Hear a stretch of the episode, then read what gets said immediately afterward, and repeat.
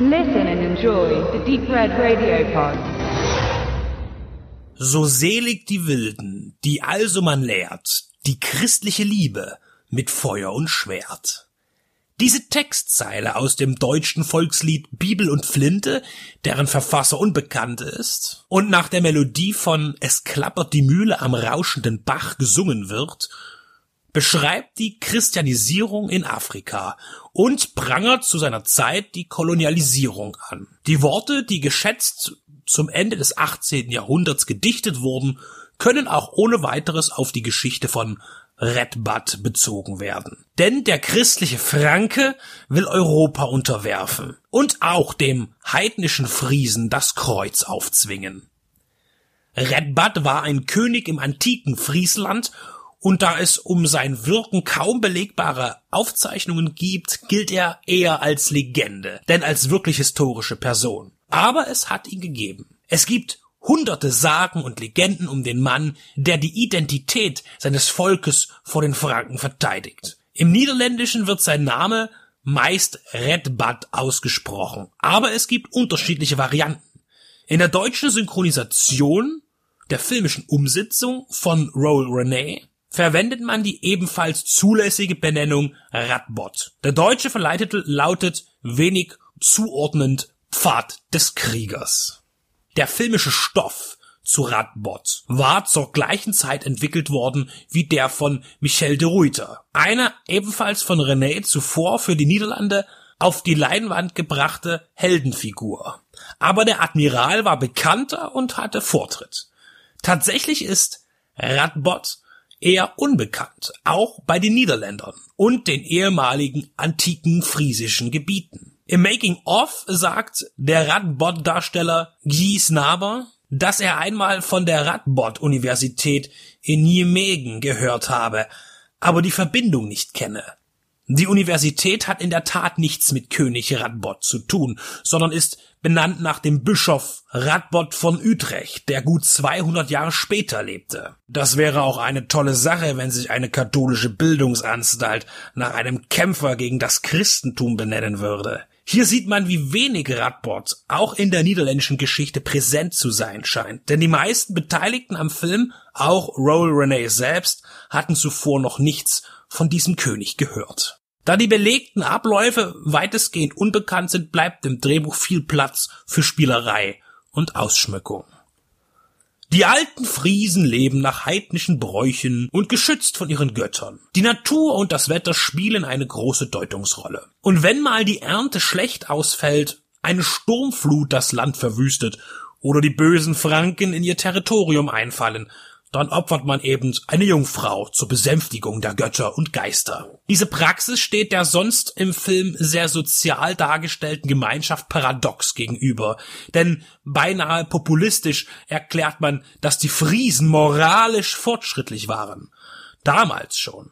Sie lebten in einer Demokratie, im Einklang mit der Natur und die Frauen hatten eine hohe Stellung kämpfen auch in der Schlacht an vorderster Front neben den Männern gegen den reaktionären Christen. Nicht alle Traditionen sind gut. Das scheint auch Königssohn Radbot ein Dorn im Auge als er sich einem altem Ritus verweigert und danach des Krieges Resultat negativ ausfällt, sucht man in Radbot den Schuldigen und verbannt ihn. Denn sein Vater, übrigens gespielt von Hub Stapel, ist gefallen und man möchte dem Spross nur ungern den Thron überlassen.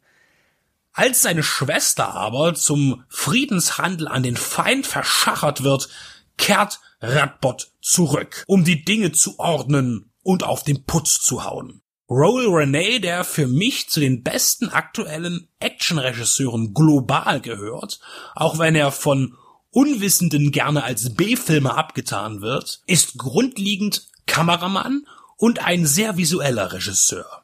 In den USA drehte er innerhalb von acht Jahren 14 Genrefilme, häufig Sequels zu Actionreihen und stets Direct-to-Home-Cinema. Seine Qualität liegt in der Kurzweiligkeit und darin, dass er bevorzugt mit physischen Effekten Action darstellt, was heute zunehmend verloren geht. Er ist erfolgreich in dem, was er macht und in seiner Heimat vertraute man ihm für europäische Verhältnisse viel Budget an, um die beiden Historienfilme Michel de Ruyter und Redbud zu realisieren. Beide schlugen mit jeweils circa sieben Millionen Euro zu Buche. Bereits bei Michel de Ruyter musste man aber erkennen, dass René das Erzählen komplexer Handlungen nicht besonders gut liegt. Und so war sein Admiralsfilm langatmig und weniger treibend als seine bisher bekannten Arbeiten. Ähnlich geht es auch Pfad des Kriegers. Denn mit einer epochalen Laufzeit von 160 Minuten bringt er seinen längsten Film hervor. Die angebotene Handlung ist dabei gar nicht so erzählungsreich, eher kompakt und schnörkellos, und so ist der Verlauf sehr lang gedähnt. Immer wieder unterbrochen von stilsicher umgesetzten Action-Szenen. Hierbei geht René auf, das ist spürbar. Er schenkt den Niederländern ihr eigenes Braveheart und zieht nicht alle, aber zahlreiche Register.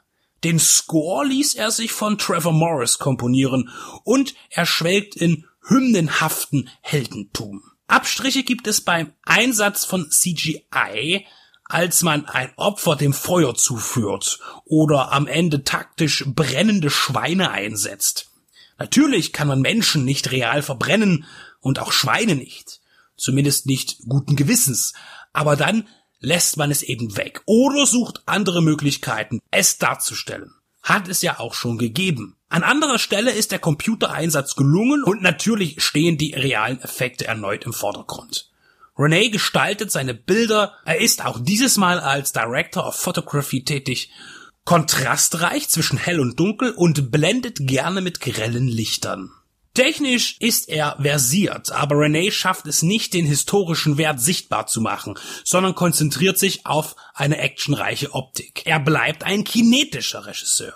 Hervorzuheben ist noch das sehr aufwendige Kostümdesign und auch die Auswahl der Sets war passend, wenngleich da nicht so viel Auswahl abrufbar war, wenn man ein oder mehrere altertümliche Dörfer der Zeit abfilmen möchte. Und so ist auch der eine oder andere Anschlussfehler verzeihlich und andere Unvermeidbarkeiten, wenn man sich nicht alles im Studio gebrauchsgetreu aufbauen kann. Pfad des Kriegers ist eine mutige Produktion bei dem Finanzvolumen für ein Land mit circa 17 Millionen Einwohner.